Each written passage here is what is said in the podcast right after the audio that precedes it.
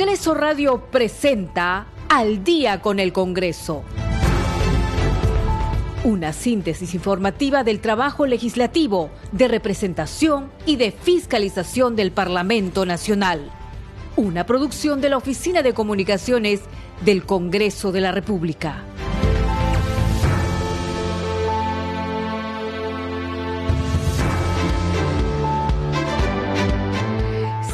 Noche con 00 minutos. ¿Cómo están? Bienvenidos al programa Al Día con el Congreso. Les saluda Danitza Palomino y estas son las principales noticias del Parlamento Nacional.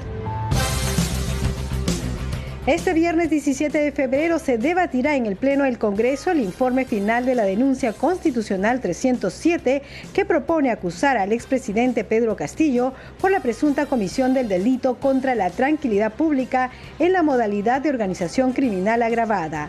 Así lo informó el tercer vicepresidente del Congreso, Alejandro Muñante, al concluir la sesión del Consejo Directivo.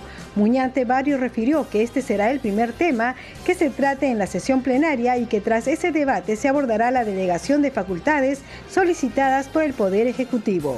Parlamentarios de las diferentes bancadas condenaron el atentado en el Braen en el que murieron siete policías. Además expresaron sus condolencias a los familiares de los efectivos fallecidos y pidieron la máxima sanción para los responsables. Las integrantes de la Comisión de la Mujer y Familia acordaron por unanimidad realizar una sesión conjunta con la Comisión de Justicia y Derechos Humanos con el objetivo de invitar a diversas autoridades para que informen sobre las acciones desplegadas durante la intervención policial ocurrida hace algunas semanas en el recinto de la Universidad Nacional Mayor de San Marcos. Siete de la noche con dos minutos, usted está escuchando al día con el Congreso. Bien, ¿cómo está? Esperemos que haya tenido un buen fin de semana ya y también, por supuesto, un día lunes que a veces es un poco difícil porque se inician con las actividades. Bien, vamos con el desarrollo de las noticias de lo que ha ocurrido en el Parlamento Nacional. En la sesión del Pleno, eh, del día 17 de febrero se debatirá y votará el informe final sobre la acusación constitucional en contra del expresidente Pedro Castillo Terrones. La decisión fue tomada en el seno del Consejo Directivo, lo dio a conocer el tercer vicepresidente del Congreso, Alejandro Muñante, en conferencia de prensa realizada en el Hall de los Pasos Perdidos de Palacio Legislativo. Vamos a escuchar sus declaraciones. El día viernes vamos a tener sesión del Pleno donde vamos a ver el tema del señor Castillo en, la comisión, en la sesión del Pleno. También vamos a resolver el tema del, de la delegación de facultades que ha pedido el Poder Ejecutivo. Y si el tiempo nos alcanza, vamos a ver otros proyectos de ley, sobre todo priorizando aquellos que han sido aprobados por unanimidad dentro de las comisiones del Congreso. ¿En algún momento se ha visto reconsiderar nuevamente o someter eh, a consulta el eh, debate de adelanto de elecciones. Bueno, por lo menos en Renovación Popular ya el congresista Montoya nos informó que ese tema por parte de ustedes no lo van a tocar como bancada. Sí, no, no depende del Consejo Directivo replantear un debate. Esto le corresponde a la Junta de Portavoces y si no hay Junta de Portavoces se puede, digamos, reemplazar por un acta virtual que tiene que ser firmado por voceros de las bancadas, de, que, cuya suma represente a 66 parlamentarios. Recordemos que la semana pasada esto no se discutió porque la bancada del bloque magisterial retiró su firma y con ello 10 congresistas no estarían contados dentro de esta terna. Así que eso va a depender enteramente de que alguna bancada decida estampar su firma y conseguir los 66 eh, parlamentarios. De esa manera, solo así se podría debatir esto en la próxima sesión del Pleno. 7 de la noche con 5 minutos, usted está escuchando al día con el Congreso y vamos con más información. La Subcomisión de Acusaciones Constitucionales concluyó su etapa testimonial con las declaraciones de representantes de empresas chinas que tienen contratos con el Estado y de testigos vinculados al caso de la denuncia constitucional que involucra a seis parlamentarios de Acción Popular. Asimismo, se aprobó un plazo de cinco días hábiles para el recojo de material documental vinculado a la investigación que involucra a seis congresistas En efecto, el grupo de trabajo parlamentario que dirige la congresista Lady Camones recibió en su vigésima séptima sesión extraordinaria el testimonio de 19 testigos de un total de 33 que convocó. Es el caso de la denuncia constitucional 300 formulada por la congresista Patricia Rosa Chirinos Venegas de Avanza País contra los congresistas de la bancada de Acción Popular Raúl Felipe Doroteo, Juan Carlos Mori, Jorge Luis Flores Ancachi, Jack Darwin Espinosa, Ilis Freddy López y Elvis Hernán Vergara. Se les acusa de ser presuntos autores de infracción constitucional y por la presunta comisión de los delitos de colusión agravada, cohecho pasivo impropio, organización criminal y tráfico de influencias en agravio del Estado. Hay que decir que en la sesión de hoy se continuó con estas declaraciones testimoniales. Vamos a escuchar justamente la parte de las preguntas de la congresista Norma Yarro al testigo Beder Camacho para que nos diga si el 14 de septiembre del 2021 usted se habría reunido en el Palacio de Gobierno con el señor Auder Augusto Cabrera Vázquez. Señor testigo, Auder Augusto Cabrera Vázquez, bueno, no, no recuerdo, pero si es que nos hemos reunido fue seguro porque el señor Auner eh, deseaba ingresar al despacho a hacer algo de sus trámites, porque el 14 de septiembre de qué año me dice? 2021. Con el doctor, el, señor Auner Cabrera, en el 14 de septiembre, él era ah, jefe de gabinete de asesores del presidente de la República y en esa época yo era director de la Oficina de Atención al Ciudadano. Congresista Yarro. Para que nos diga dónde trabaja en estos momentos, cuál es su cargo y cuál es su situación laboral actualmente. Bueno, mi plaza es... Mi plaza, algún proceso administrativo y señale las causales. Bueno, en este momento yo tengo un proceso administrativo de disciplinario por un tema que hay una comisión ad hoc. ha salido una medida cautelar donde estoy exonerado de ir a, mi centro de labores porque la comisión cree que como mi plaza 728 es una plaza de jefe de trámite documentario y archivo pueden ingresar algunos documentos eh, valiosos, han optado por eso y estamos en el procedimiento administrativo. Congresista Yarro tiene la palabra. Gracias, Presidenta. No tengo más preguntas por el momento. Gracias, congresista. Tiene la palabra el doctor, el abogado Lavado. Sí, con su venia, señorita, señorita Presidenta. Una pregunta para el, para el testigo. De acuerdo a los registros de transparencia, Usted mantuvo una reunión con los congresistas el día 8 de febrero del año 2022 y se llevó a cabo dicha reunión con, sí, se llevó a cabo dicha reunión con los congresistas Flores Ancachi y Raúl Doroteo Carbajo.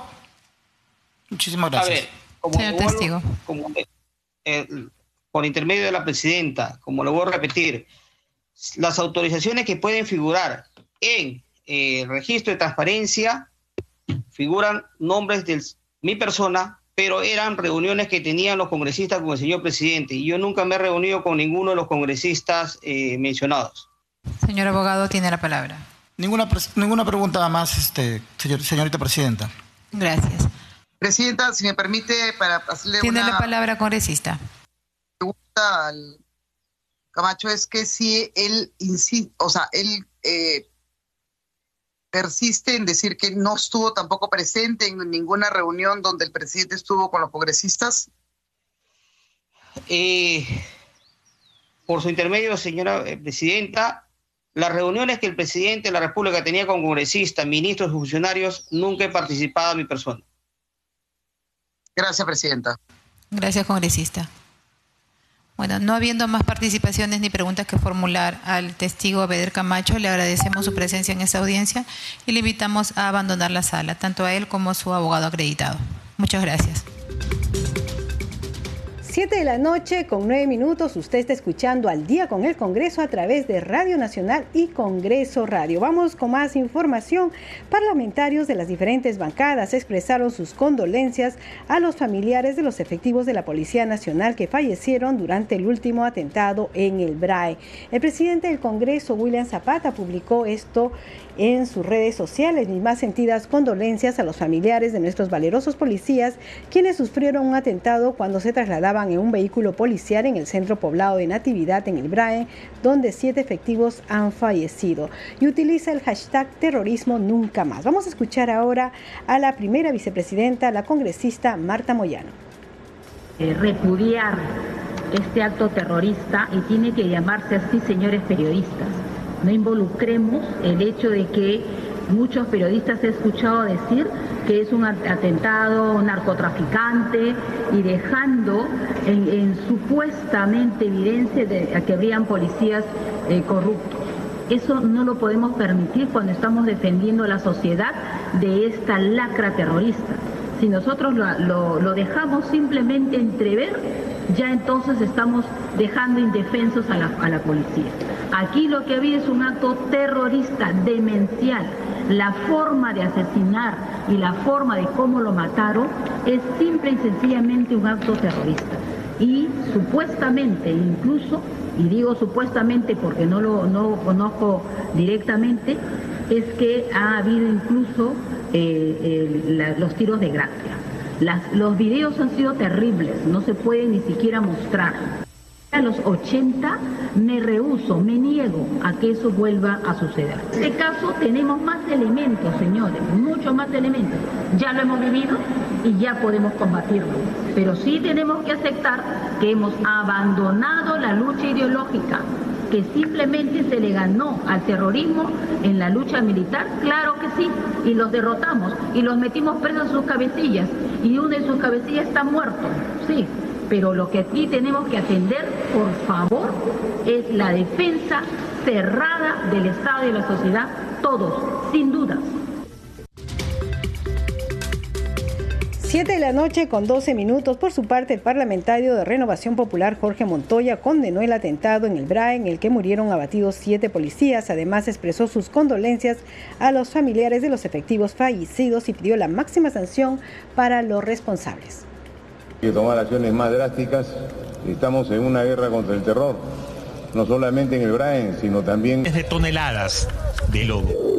Y a la institución policial por la pérdida que han sufrido. Es indignante realmente lo que está sucediendo. El gobierno tiene que tomar acciones más drásticas. Estamos en una guerra contra el terror, no solamente en el Braen, sino también con los violentistas de las marchas, que no obedecen a, ningún partido político conocido, sino a Sendero Luminoso y Almogadef. Y aparentemente tienen vínculos con la CGTP, porque es lo que hemos estado viendo en los últimos días.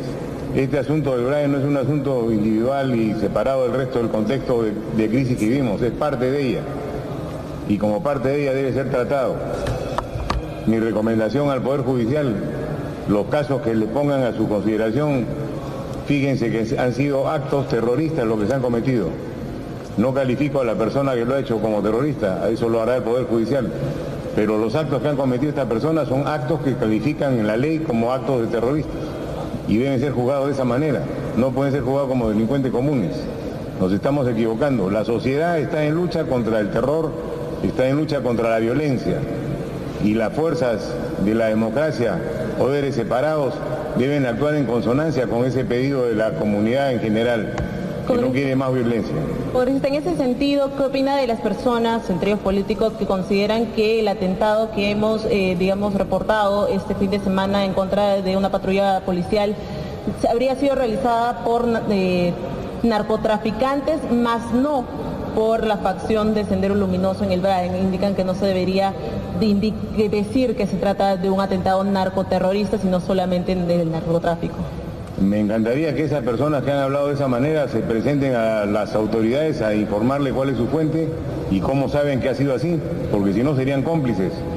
Si alguien sabe con esa precisión de qué se trata, debería comunicarlo oficialmente para que sea visto por las autoridades. Se habla incluso de psicosociales que se estarían haciendo precisamente para continuar no sé, no sabe qué señorita esa persona no sé quiénes sean los que han hablado de eso pero si están hablando de psicosociales con la muerte de siete policías esa persona no merece tener ningún tipo de audiencia. La estrategia es eh, débil, congresista, no se está actuando como debería y teniendo en cuenta, se está descuidando la atención precisamente del trabajo en la lucha contra el terrorismo y el narcotráfico. Paralelo a esta situación, y le vuelvo a reiterar la pregunta, con la crisis política que hasta ahora no tenemos una solución. El tema del Brian está a cargo de las Fuerzas Armadas. Ahí, ahí vienen trabajando ellos en base a un plan que tienen montado y hacen operaciones en, función a ese plan para lograr conseguir la paz en esa zona.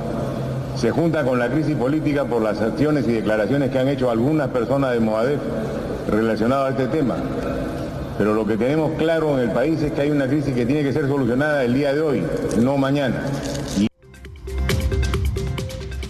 de la noche con 15 minutos, usted está escuchando al día con el Congreso a través de Radio Nacional, Congreso Radio y el Facebook de Nacional. Ya sabe que nos encuentra en Nacional en vivo. Vamos con más información. La Comisión de Cultura y Patrimonio Cultural aprobó el informe de opinión consultiva sobre el pedido de facultades legislativas presentado por el Poder Ejecutivo, el cual recomendaba acceder a la solicitud únicamente en los temas que no estén contenidos en el predictamen sobre la Ley General de Patrimonio Cultural que se encuentra analizando el grupo de trabajo. El presidente de la comisión, el parlamentario Héctor Acuña, señaló durante la décima sesión ordinaria que solo tres de los ocho temas detallados en el pedido de facultades legislativas no están contenidos en la materia que desarrolla la propuesta que pronto se pondrá a debate en el Congreso de la República. Siete de la noche con 16 minutos y hay que decir que el presidente del Congreso de la República cumplió actividades este fin de semana y ha hablado sobre varios temas. Uno de ellos es el adelanto de elecciones. Él ha dicho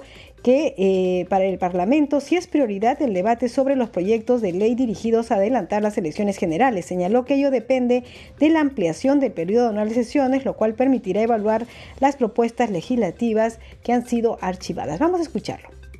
Puede ser ampliado la semana que viene, puede ser ampliado en marzo. Desde el momento que el periodo anual de sesiones es ampliado, existe la posibilidad que un proyecto ley de la misma materia pueda ser incorporado.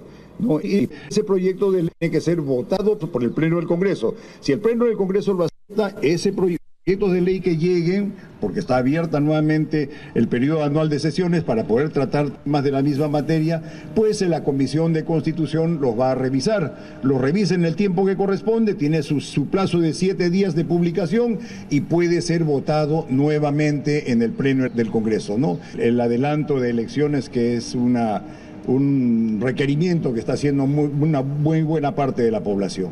Tenemos el proyecto del, del Ejecutivo también hay tres proyectos más que están ahí en, cartera y pudiera haber alguno que, que, sea de la misma materia, pero que no sea exactamente igual, ¿no? Pero sí es cuestión de que en la, Comisión de Constitución puedan encontrar los argumentos suficientes como para poder colocar algunos si fuera este, el caso. En fin, todo va a depender definitivamente de lo que primero la Comisión de Constitución y luego el Pleno del Congreso vayan a decidir. Obviamente el Congreso de la República tiene que eh, ponerse de acuerdo, primero en la Comisión de Constitución y entender que es lo mejor para la, para la población. Yo creo que las, las cosas no están definitivamente perdida. Siempre hay una, una posibilidad de que se solucionen las cosas. El asunto es que se solucione esto de la mejor manera posible. Para poder tocar un tema de la misma materia, tiene que ser tratado en, el, en un periodo anual de sesiones. ¿ok? Y ese periodo anual de sesiones lo autoriza el Pleno en su conjunto. Si el Pleno autoriza en, las, los días que vienen, en las semanas que vienen, ¿no? puede ser en enero, puede ser el primero de marzo, el 2 de marzo, que se, se toque en, el, en ese periodo anual de sesiones, o sea, hasta julio, sí pueden entrar los, los proyectos. Yo creo que va a ser posible que en el mes de marzo sí puedan este, pedirse que se amplíe el periodo anual de sesiones y ahí vamos a ver qué cosa es lo que va a suceder. Está obviamente, como dice usted, en la particularidad que tenga cada bancada, cada, cada congresista. ¿no? Yo, como dije, a nombre de la mesa directiva, exhortamos a los congresistas para poder ponernos de acuerdo y llegar a la mejor solución para la población. Es prioridad, por supuesto que es prioridad. 7 de la noche con 19 minutos y vamos con más declaraciones del presidente del Congreso, José William Zapata. Esta vez se refirió a la eh, legislatura que ha sido ampliada hasta el 17 de febrero y en este lapso se verá el pedido de facultades delegadas formuladas por el Ejecutivo en materia de modernización del Estado y reactivación económica. También es importante hacerles conocer de que una de las razones por las que estamos ampliando es por la delegación de facultades. Las presidentas de las comisiones de economía y de descentralización nos han solicitado tiempo esta semana para el día jueves para que puedan terminar la tarea que corresponde con el objeto de poder delegar facultades al Ejecutivo en aspectos relacionados a descentralización, específicamente a modernización del Estado y también eh, relacionados a asuntos de reactivación económica. Son las dos, los dos aspectos que tenemos que verlos también esta semana. Nosotros estamos ampliando la legislatura básicamente por los asuntos que les hice conocer, ¿no? Por lo de la Comisión Permanente tenemos un pleno en relación al, al asunto tratado del presidente Castillo, luego también las facultades que nos ha pedido el legislativo y varios proyectos de ley que están en cartera que por, por la con los asuntos que ustedes conocen no los hemos podido desarrollar como es conveniente. Yo creo que siempre va a haber la posibilidad de que el Congreso se ponga de acuerdo. Es, es un asunto que cada uno de, las, de los grupos parlamentarios, de las bancadas, los mismos congresistas, puedan este, comprender que nunca hay un ganar-ganar, definitivamente. Se gana algo, se pierde algo. El asunto es ponerse de acuerdo y llegar a lo que le conviene a la ciudadanía. 7 de la noche con 21 minutos y el presidente del Congreso, José William Zapata, formuló un llamado al sector privado y público a sumarse a la campaña de solidaridad en favor de los damnificados por los desastres naturales que afectan al sur del país. William Zapata encabezó el acto de entrega de donativos a nombre del Congreso de la República para los damnificados para los, por los huaicos ocurridos en la zona de Secocha y otras en la región Arequipa. Escuchemos. El Congreso de la República no puede estar ajeno a, la desgracia lamentable que nos está pasando, en particular en el sur del país, en razón a los huaicos que se están dando. En ese sentido es que el Congreso de la República, como ustedes lo vieron, organizado de tres maneras. Primero, el Comité de Damas ha hecho las donaciones que acaban de escuchar ustedes. Los trabajadores del Congreso también se han manifestado y luego el Congreso en su conjunto también ha aportado para hacer llegar ayuda. A nombre del Congreso de la República, la mesa directiva, eh, ofrece sus condolencias, lo hicimos en el, en el Parlamento, en, las, en, los, en, los, plenos y en las sesiones, nuevamente nos solidarizamos con los familiares de los muertos, los desaparecidos y también los heridos. Consideramos de que hay bastante que hacer a, a, en relación a esta, a esta desgracia y todo guarda relación con un funcionamiento ordenado del Estado desde el gobierno central, los gobiernos locales, regionales y la población misma y me refiero específicamente a los lugares donde están habitando. Lamentablemente también hay minería informal que se está ubicando en, esos lugares. Al fin y al cabo, eh, de alguna manera los gobiernos regionales y locales tienen también una responsabilidad para precisarle a la población dónde se debe vivir. Y obviamente nosotros como ciudadanos tenemos nuestra responsabilidad y eso está también en, en los poderes del Estado y nosotros debemos también de legislar en relación a eso. Los donativos que hemos eh, conseguido específicamente para el distrito de Mariano Nicolás Valcárcel de la provincia de Camaná en la región Arequipa, particularmente para los anexos de Misqui, San Martín, Secocha y Uraski.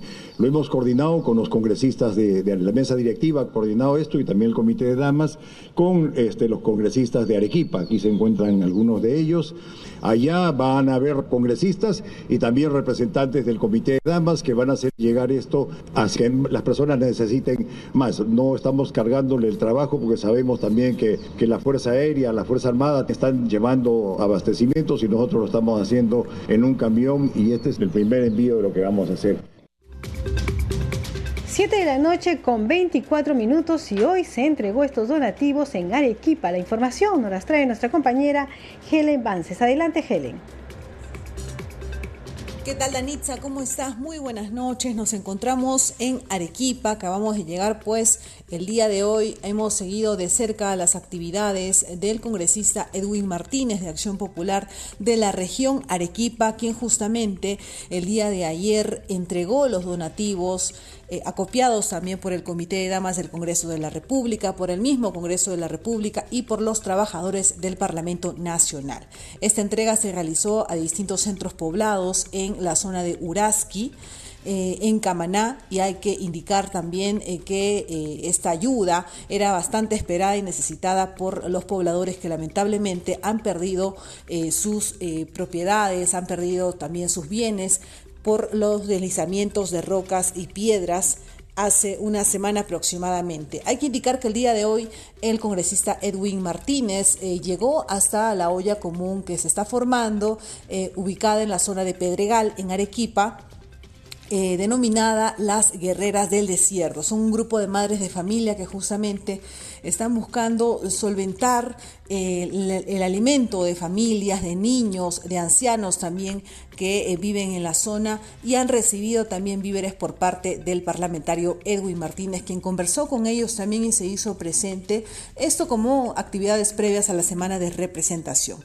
Es la información que tenemos, Danitza, a esta hora de la noche. Ha sido un largo camino también por carretera, seis horas aproximadamente desde Arequipa hacia la zona del desastre donde se repartió justamente los donativos y luego hemos regresado de camino hacia Arequipa donde justamente se ha realizado la visita a esta olla común donde las madres de familia día a día eh, salen adelante para alimentar a las familias de su sector en Pedregal, Arequipa. La información que tenemos, eh, Danitza, eh, vamos adelante contigo. Muy buenas noches.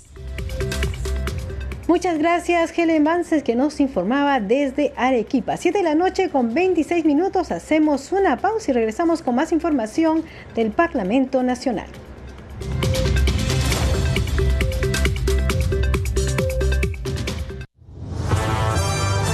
Segundo a segundo, las noticias como son, nuestros titulares. La ministra de Relaciones Exteriores, Ana Gervasi, consideró que las últimas calificaciones del presidente de Colombia, Gustavo Petro, referidas al Perú y sus fuerzas del orden, son inaceptables y están fuera de lugar. El Ministerio de Energía y Minas sostuvo una reunión de coordinación con representantes de la Dirección Regional de Energía y Minas Puno para fortalecer el proceso de formalización minera de esa región. El ministro de la Producción, Raúl Pérez Reyes, informó que el Organismo Nacional de Sanidad Pesquera y el Instituto del Mar del Perú desarrollan un trabajo de monitoreo permanente en las 97 zonas que fueron afectadas por el derrame de petróleo. Un total de 11.058 personas visitaron en la víspera los seis museos de la región Lambayeque en el contexto del programa Museos Abiertos, la mejor cifra desde la pandemia del COVID-19. El detalle de estas y otras importantes informaciones a las 8 en punto de la noche a través de El Informativo.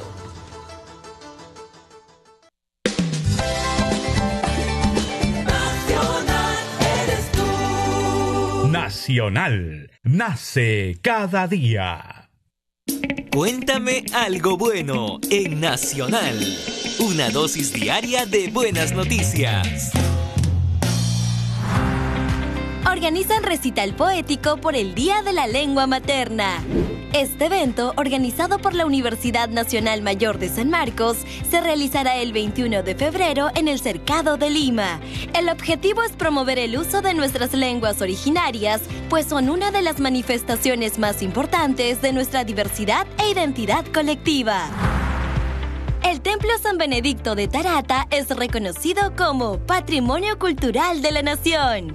La distinción entregada por el Ministerio de Cultura reconoce su gran valor arquitectónico e histórico. Este templo colonial es uno de los más antiguos de la región Tacna. Su construcción inició en 1611 y fue inaugurado el 3 de enero de 1741. Golfista peruana triunfa en competencia internacional. Camila Ciñaigo se coronó campeona de la Copa de Oro disputada en el Canterbury Country Club de Punta del Este en Uruguay. Además, junto a Idana Caduso, obtuvieron la decimosegunda Copa Río de la Plata que premia la mejor dupla, Orgullo Peruano. Cuéntame algo bueno en Nacional. Si eres de los que se levantan antes que el sol despierte, tenemos el desayuno perfecto para tus mañanas. Amaneceres del Perú. Una buena taza de información agraria para estar al día. Endulzada con lo mejor de la música andina. Amaneceres del Perú. Lunes a viernes, bien temprano, a las 4 de la mañana, en Nacional.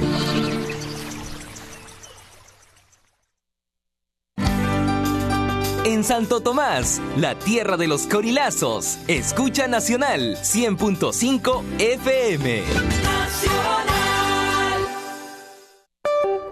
No es un día cualquiera. Todo 13 de febrero como hoy se conmemora el Día Mundial de la Radio. Este medio de comunicación cumple más de 110 años, en los que ha sido y sigue siendo testigo y transmisor de la historia de la humanidad. La radio registró los momentos históricos más importantes, transmitió los debates que nos animaron a pensar distinto, compartió las voces más diversas y llevó a los hogares la música que marcó nuestro día a día. Hoy, su trabajo continúa con la misma fuerza de siempre. El mundo cambia y la radio cambia con él. Nacional. ¿Sabes qué es lo que no te pueden pedir en la lista de útiles? ¿Sabes dónde quejarte por un mal servicio de salud? ¿Sabes cómo evitar ser víctima de un fraude con tarjeta de crédito?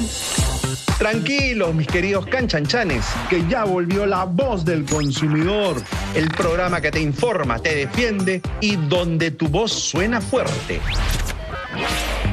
La voz del consumidor con Grisólogo Cáceres, de lunes a viernes a las 10 de la mañana por Nacional.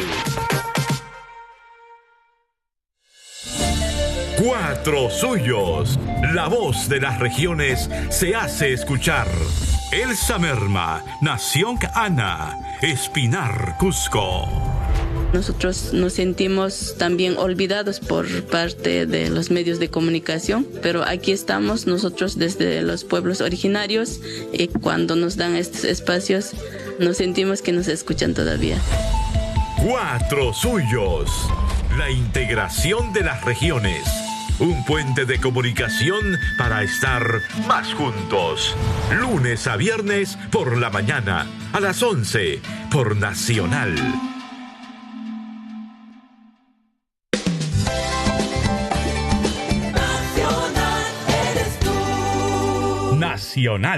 Nace cada día.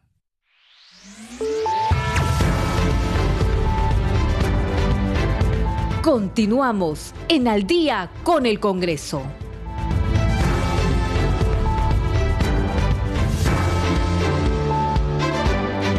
Siete de la noche con 32 minutos. Bienvenidos a la segunda media hora del programa Al Día con el Congreso. Los estamos acompañando en los estudios Rafael Cifuentes en los controles, Alberto Casas en la transmisión streaming y Danitza Palomino en la conducción. Vamos con los titulares.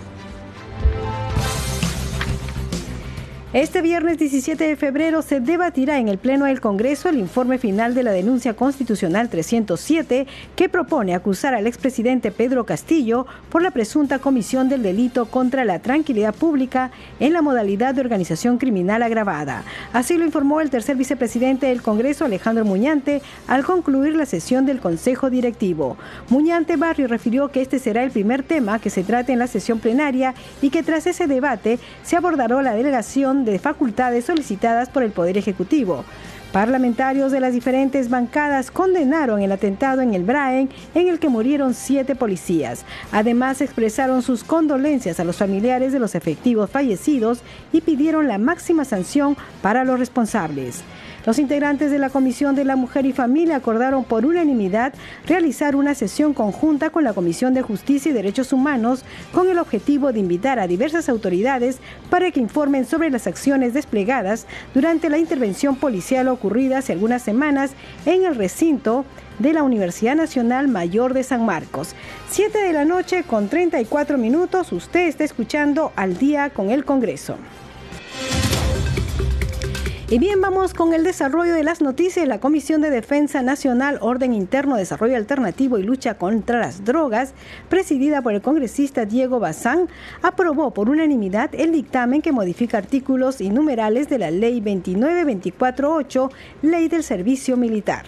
Entre los cambios está recibir instrucción básica militar. Adicionalmente, pueden recibir educación técnico-productiva o educación superior tecnológica en distintas especialidades. El reglamento de la iniciativa legislativa eh, especifica em, las instituciones de educación pública que brindarán matrícula en los niveles y modalidades señalados previo convenio con el Ministerio de Educación.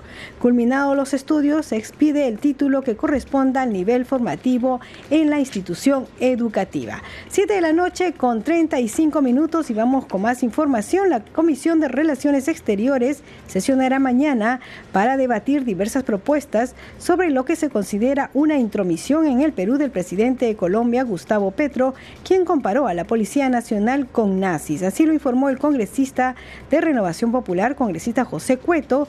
Otra medida será, dijo, exigir que el embajador de Colombia se retire del país. Vamos a escucharlo a reunir en la Comisión de Relaciones Exteriores para hacer una moción de, declararlo persona non grata y presionar a Relaciones Exteriores para que lo haga, ¿no? Sé si lleguemos al extremo de romper relaciones, pero yo sí creo que deberíamos pedirle al embajador de acá, de, exigirle al embajador de Colombia que se retire, que se retire del país y llamar en consulta a nuestro embajador que está en Colombia. Este señor Petro, que todos sabemos que ha sido un terrorista, ¿no? Y que obviamente respalda, como siempre, ¿no? Como siempre, este accionar. 7 de la noche con 36 minutos vamos con más información. Durante la décima sesión extraordinaria de la Comisión de Vivienda y Construcción, presidida por la congresista María Acuña, el director ejecutivo de la Agencia de Promoción de la Inversión Privada Proinversión, Jorge Salardi Rodríguez informó que en el marco normativo del mecanismo de obras por impuestos tiene bastantes propuestas para poderse ajustar. En la actualidad detalló se está discutiendo dichas propuestas con el Ministerio de Economía y Finanzas y con los actores involucrados en el procedimiento del mecanismo y es ahí donde el Congreso puede ser un aliado muy significativo para el desarrollo del mismo. Salardi Rodríguez afirmó que se puede capacitar a los funcionarios del Congreso en este mecanismo para que sea un difusor del mecanismo en sus localidades de origen, lo que permitirá promover y aprobar las mejoras en el mecanismo para un mayor dinamismo de las mismas. 7 de la noche con 37 minutos, vamos con nuestra siguiente secuencia. Congreso en redes. A esta hora de la noche tenemos información con nuestra compañera Perla Villanueva. Adelante, Perla. Muchas gracias, Danitza. Vamos a conocer algunas de las publicaciones en el Twitter de la cuenta oficial del congresista Alfredo Azurín Loaiza. Se informa que ha presentado el proyecto de ley número 04188 que declara de necesidad pública y referente a interés nacional la creación del pliego presupuestario Policía Nacional del Perú del sector interior para fortalecer la capacidad de gestión de la institución policial. Además, agrega, conoce más acerca de este proyecto de ley en el siguiente enlace y comparte el link al que podemos ingresar para tener mayor información sobre esta iniciativa legislativa del parlamentario Alfredo Azurín. Tenemos otra publicación más, esta vez del Congreso del Perú. Se informa que en la Comisión de Vivienda el director ejecutivo de Proinversión, José Salardi, informó sobre la situación y perspectiva de los proyectos vinculados al sector vivienda, construcción y saneamiento. En otro mensaje más, también del Congreso del Perú, se da cuenta que en la Comisión de Cultura el jefe de asesores del Ministerio de Cultura, Marco Castañeda Vinces, explica sobre el pedido de delegación de facultades realizado por el Poder Ejecutivo al Parlamento Nacional sobre temas vinculados a este sector. Por último, Danitza, vamos a dar cuenta también de la publicación de la parlamentaria Milagros Jauregui de Aguayo quien informa que ha presentado el proyecto de ley que implementa el derecho del nacido vivo al tamizaje neonatal en todo el Sistema Nacional de Salud proyecto de ley 4210 y dice al 2021 el 49% de bebés en el Perú no se realizó la prueba de tamizaje neonatal. Y también se adjunta el link al que podemos ingresar al portal institucional para tener mayor información sobre esta propuesta legislativa, en este caso de la parlamentaria Milagros Jauregui de Aguayo. Hasta aquí las publicaciones en las redes sociales de Anitza. Seguimos contigo en mesa de conducción.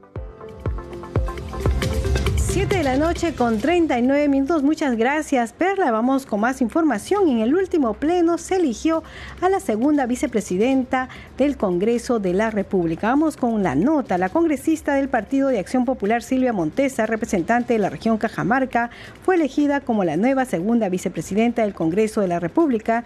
Esto se definió en una segunda ronda electoral desarrollada en el Pleno del Congreso, en la que la legisladora Acción Populista compitió con Alfredo Surín de Somos Perú. Justa, Montesa alcanzó 67 adhesiones de parte de los parlamentarios presentes. Azurín, por su parte, obtuvo 27 votos. Vamos a escuchar parte de la sesión. Señores congresistas, de conformidad con lo dispuesto en el inciso D del artículo 12 del reglamento del Congreso de la República, en esta segunda votación se proclamará ganador al candidato que obtenga la mayor votación. Se va a proceder al escrutinio. Señores congresistas, el resultado del escrutinio es el siguiente. Candidato número uno, congresista Azurín, 27 votos. Candidato número cuatro, congresista Montesa, 67 votos. Blancos, 6. Nulos y viciados, 11. Total de votos, 111. En consecuencia, ha sido elegida segunda vicepresidenta de la mesa directiva del Congreso de la República para completar el periodo anual de sesiones 2022-2023 la congresista Silvia María Montesa Facho. Por lo tanto, la aclamo como tal. 7 de la noche con 41 minutos después de la juramentación respectiva, la segunda vicepresidenta declaró a los medios, específicamente a los medios institucionales, y se pronunció a favor de tender puentes de diálogo entre las diversas bancadas del Parlamento a fin de superar la crisis política.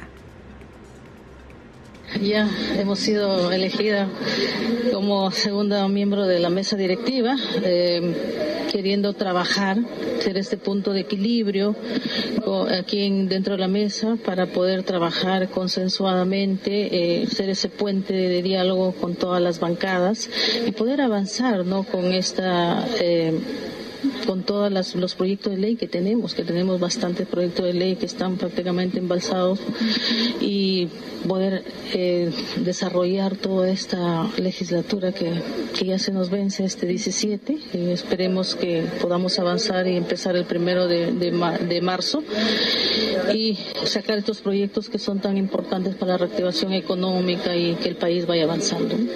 Y sobre todo usted ingresa en un periodo donde hay bastante expectativa por el tema del adelanto de elecciones también que está pendiente. ¿Cuál es eh, la posición de su bancada al respecto? Mira, todavía no hemos tocado ese tema, ya en su momento lo tendremos que tocar dentro de la bancada. Eh, también hemos cambiado de vocero, eh, esperemos este, tener esta, unas próximas reuniones y ver qué decisión podemos tomar ya como bancada. 7 de la noche con 42 minutos y en el Pleno del Congreso se aprobó por unanimidad la iniciativa legislativa que declara de interés nacional implementar la comisión conmemorativa por el centenario del retorno de Tacna y Tarata al territorio patrio. Para la congresista Nieves Limache de Perú Democrático, autora de la iniciativa, la propuesta tiene como objetivo valorar el gesto patriótico de los peruanos y peruanas que vivieron en cautiverio por 50 años. La congresista conversó con nuestra compañera Perla Villanueva aquí la entrevista.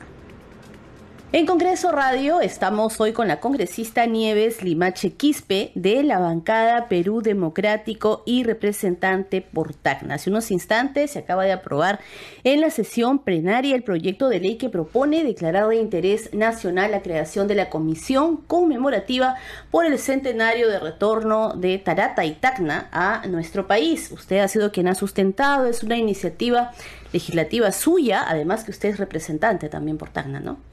Sí, así es. Señorita Perla, este proyecto es muy importante en realidad para toda la región, lo puedo decir, si bien acá dice Tarata y Tacna, es porque justamente por el tema del cautiverio, ¿no? Y Tarata, en realidad, el proyecto primigenio eh, respondía a un texto que decía Tacna, considerando en realidad a toda la región, ¿no? Porque obviamente al cumplir el centenario eh, no solamente se va a abocar a una provincia, entonces Tarata también reclamó, vinieron los alcaldes, se hizo un consenso y se hizo un texto sustitutorio, que al final este fue el resultado para que pueda finalmente ser abordado por el Ejecutivo y no solamente crear una comisión por el tema conmemorativo de los 100 años, sino tener eh, toda una agenda de desarrollo, tanto para, para toda la región, Tarata, Tacna, están incluidas. ¿Por qué se especifica? Porque en anteriores, estamos hablando del tratado ¿no? de ese tiempo, del, 2020, del 1929, se decía también Tarata pero no se ha cumplido en el tiempo. Entonces ellos han visto por conveniente de que se incluya sí o sí Tarata. Así que es muy importante en realidad porque el primero de septiembre del 2025 ellos ya cumplen centenario. Primero es Tarata, en 2029 es Tacna y se viene una serie de, en realidad el, Ejecutivo tiene que hacer todo unos megaproyectos y resarcir de alguna manera ¿no? estos 50 años de cautiverio que, que hemos tenido. En la sustentación de la iniciativa congresista se señalaba que es un tema de identidad y de la importancia que tiene el hecho de eh, ser muy significativo para la frontera viva, para continuar en el desarrollo y eh, mantener esa identidad en nuestras fronteras. Sí, en mi intervención en el Pleno hacía eh, el acápite de que es muy importante en estos momentos, ¿no? De coyuntura que se vive y poder revalorar este, este amor por, por el país y poder, eh, tan, estamos al ladito de, Chile, ¿no? Estamos al ladito de Chile y velar por ese tipo de proyectos porque les da el marco legal tanto a las autoridades mm, locales, regionales y también a nivel ejecutivo para que puedan ¿no? ver los temas que en realidad necesita en la región ¿no? y por estar también en frontera. Vamos a pasar, congresista, a otro tema. Ya más adelante nos va seguramente a dar mayor detalle sobre lo que va a ser la conformación de esta comisión especial conmemorativa del, centenario.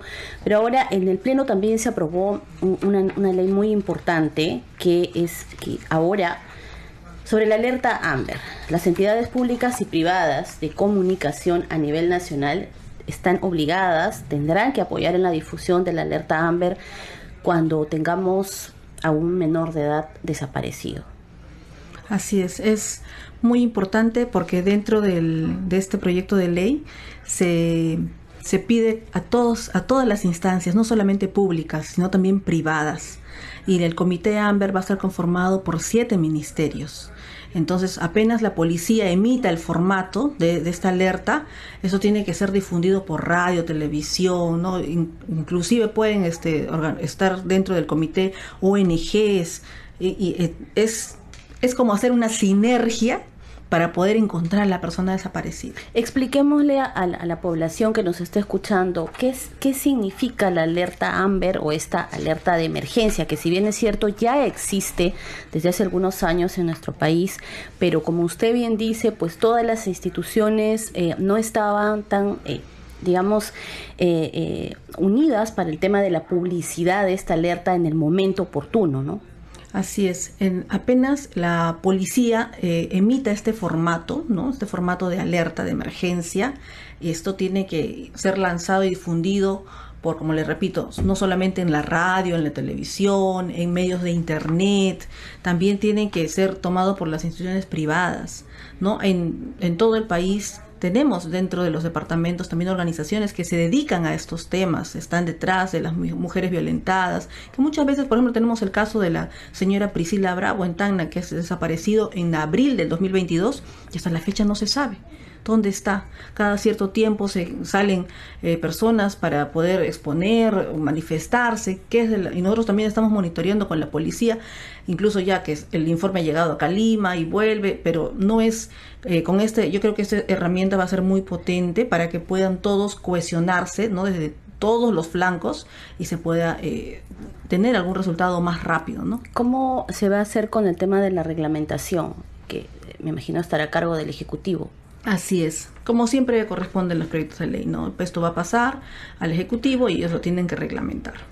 y, dentro de ello estaría, por ejemplo, e, el, poder tener este tipo de alertas, por ejemplo, en los celulares, como hemos tenido para el tema de los sismos, que en, una simulación nos enviaban, ¿no? Y todos teníamos que, hacer el simulacro. ¿Podría ser que de repente la alerta funcione así? Así es, incluso en el dictamen está que también te va a llegar mensajes de texto al celular Así es, por eso les digo, ataca todos los flancos, todos los flancos. El, quien lo preside este comité va a ser el Ministerio del Interior, está luego el Ministerio de Defensa, Educación, de la Mujer, de Relaciones Exteriores, en el caso también fueran personas extranjeras, las desaparecidas, está el Ministerio de Salud. Que se ha dado el caso, ¿no? Y transportes también, porque eso también podría publicitarse en los medios de transporte o en paneles publicitarios, o sea, es integral, integral el llamado a buscar a la persona desaparecida. Dada la importancia del tema, ¿cuánto tiempo tiene el Ejecutivo para reglamentar la ley? Tendría 15 días, ¿no? Yo estimo de que no, no se tome todo el tiempo tampoco. Si bien eso ha pasado a, todavía a cuarto intermedio, se ha recogido más propuestas y es, es una buena, es un buen proyecto que se ha aprobado y de impacto social. Bien, congresista, le agradecemos entonces hasta cualquier momento. Eh, acá estaremos para poder seguir informando y difundiendo sobre su trabajo parlamentario. Gracias, Gracias. 7 de la noche con 50 minutos. Importante esta alerta Amber porque así si se pierde un menor de edad rápidamente se empieza su búsqueda y siempre se dice que las primeras 24 horas son vitales para hallar a los menores. Vamos a esperar que se promulgue por el Ejecutivo. 7 de la noche con 50 minutos. A esta hora vamos a conocer las actividades programadas para mañana en el Parlamento Nacional. Como siempre la información nos las trae nuestro compañero Josman Valverde. Adelante Josman. Hola Danitza, buenas noches. Ante todo, feliz Día Mundial de la Radio. Celebrando este día y continuando además, como siempre, Danitza, con la información, vamos a conocer entonces de inmediato las actividades que están previstas para mañana 14 de febrero aquí en el Congreso de la República. Estas actividades se inician bastante temprano a las 8 de la mañana con una sesión de la Comisión Especial de Seguimiento de la Incorporación del Perú a la OCDE y está como invitada la ministra de Salud, Rosa Gutiérrez. Esto para conocer las acciones que está emprendiendo su portafolio con respecto a las recomendaciones de la Organización para la Cooperación y el Desarrollo Económico, la OCDE, y la participación en sus comités, entre otros temas. ¿Cómo van los avances de esta cartera para incorporar nuestro país a esta organización internacional? A esa misma hora, 8 de la mañana, sesionará la Comisión de Pueblos Andinos, también la Comisión de Presupuesto que va a recibir al ministro de Educación, Óscar Becerra para que eh, dé a conocer los detalles de la ley de presupuesto para el año fiscal 2023 en lo que corresponde a su cartera y otros temas relacionados también. 8 de la mañana también habrá sesión extraordinaria de la Comisión de Relaciones Exteriores. Hay debate y aprobación, eh, se va a someter a votación eh, la moción de orden del día que está expresando su rechazo a las inaceptables declaraciones del presidente de Colombia, Gustavo Petro entre otros aspectos. Así que ese tema va a ser visto muy temprano también en la Comisión de Relaciones Exteriores. A las 9 de la mañana sesionará la Comisión de Ciencia. Eh, está como invitado el director ejecutivo de Prociencia y director del proyecto con el Banco Mundial, el señor Juan Rodríguez. Hay además a las 9 y 30 de la mañana sesión de la Comisión de Constitución que va a recibir a la señora Milagros Campos, va a exponer sobre aspectos generales referidos al retorno a la bicameralidad, la reforma pendiente y las posibles implicancias de la renovación congresal por mitades. A las 11 de la mañana sesionará la Comisión de Salud. Hay una mesa de trabajo a esa misma hora de ollas comunes que está promoviendo el despacho de la congresista Norma Yarrow. A las 2 de la tarde ya, esto en horas de la tarde, la Comisión de Inclusión Social va a sesionar. 2 y 30 lo hará el grupo de trabajo de pesca y tiene como invitado al ministro de Producción, eh, Raúl Reyes, para conocer la situación de la pesca artesanal post pandemia y otros temas también referentes a su portafolio y a ese sector, específicamente el de pesca. La Comisión de Educación sesionará a las 3 de la tarde y la Comisión de Trabajo lo hará a las 4 de la tarde recibiendo como invitado al presidente de IMARPE para conocer también las acciones realizadas para la reincorporación de trabajadores que habrían sido despedidas según denuncias de manera ilegal. Ese tema será visto en la sesión de la Comisión de Trabajo. En la información entonces, Danitza, vamos a regresar contigo estudios reiterándote este saludo por el eh, Día Mundial de la Radio eh, y muchas, muchas felicitaciones por el trabajo que vienen realizando. Eh, concluimos aquí entonces conociendo la agenda de lo que mañana 14 de febrero serán las actividades aquí en el Congreso de la República. Adelante y buenas noches. 7 de la noche con 54 minutos. Muchas gracias, Josman, por el saludo por el Día Mundial de la Radio. Efectivamente, Radio Nacional, Congreso Radio, todos tenemos el compromiso de informar con verosidad, pluralidad y oportunidad a los oyentes. Que sea este día para recordar que la radio está más cerca de la gente. Vamos con los titulares. Este viernes 17 de febrero se debatirá en el Pleno del Congreso el informe final de la denuncia constitucional 307 que propone acusar al expresidente Pedro Castillo por la presunta comisión del delito contra la tranquilidad pública en la modalidad de organización criminal agravada. Así lo informó el tercer vicepresidente del Congreso, Alejandro Muñante, al concluir la sesión del Consejo Directivo. Muñante Barrio refirió que este será el primer tema que se trate en la sesión plenaria y que tras ese debate se abordará la delegación de facultades solicitadas citadas por el Poder Ejecutivo. Siete de la noche con 55 minutos. Hasta aquí el programa Al Día con el Congreso. A nombre de todo el equipo de Congreso Radio, le agradecemos por acompañarnos y acá en Nacional hemos estado con ustedes Rafael Cifuentes en los controles, Alberto Casas en la transmisión streaming por Facebook y Danitza Palomino en la conducción y también Luis Escajadío en la unidad móvil. Bien, nosotros nos reencontramos mañana a las 7. Que tengan buenas noches.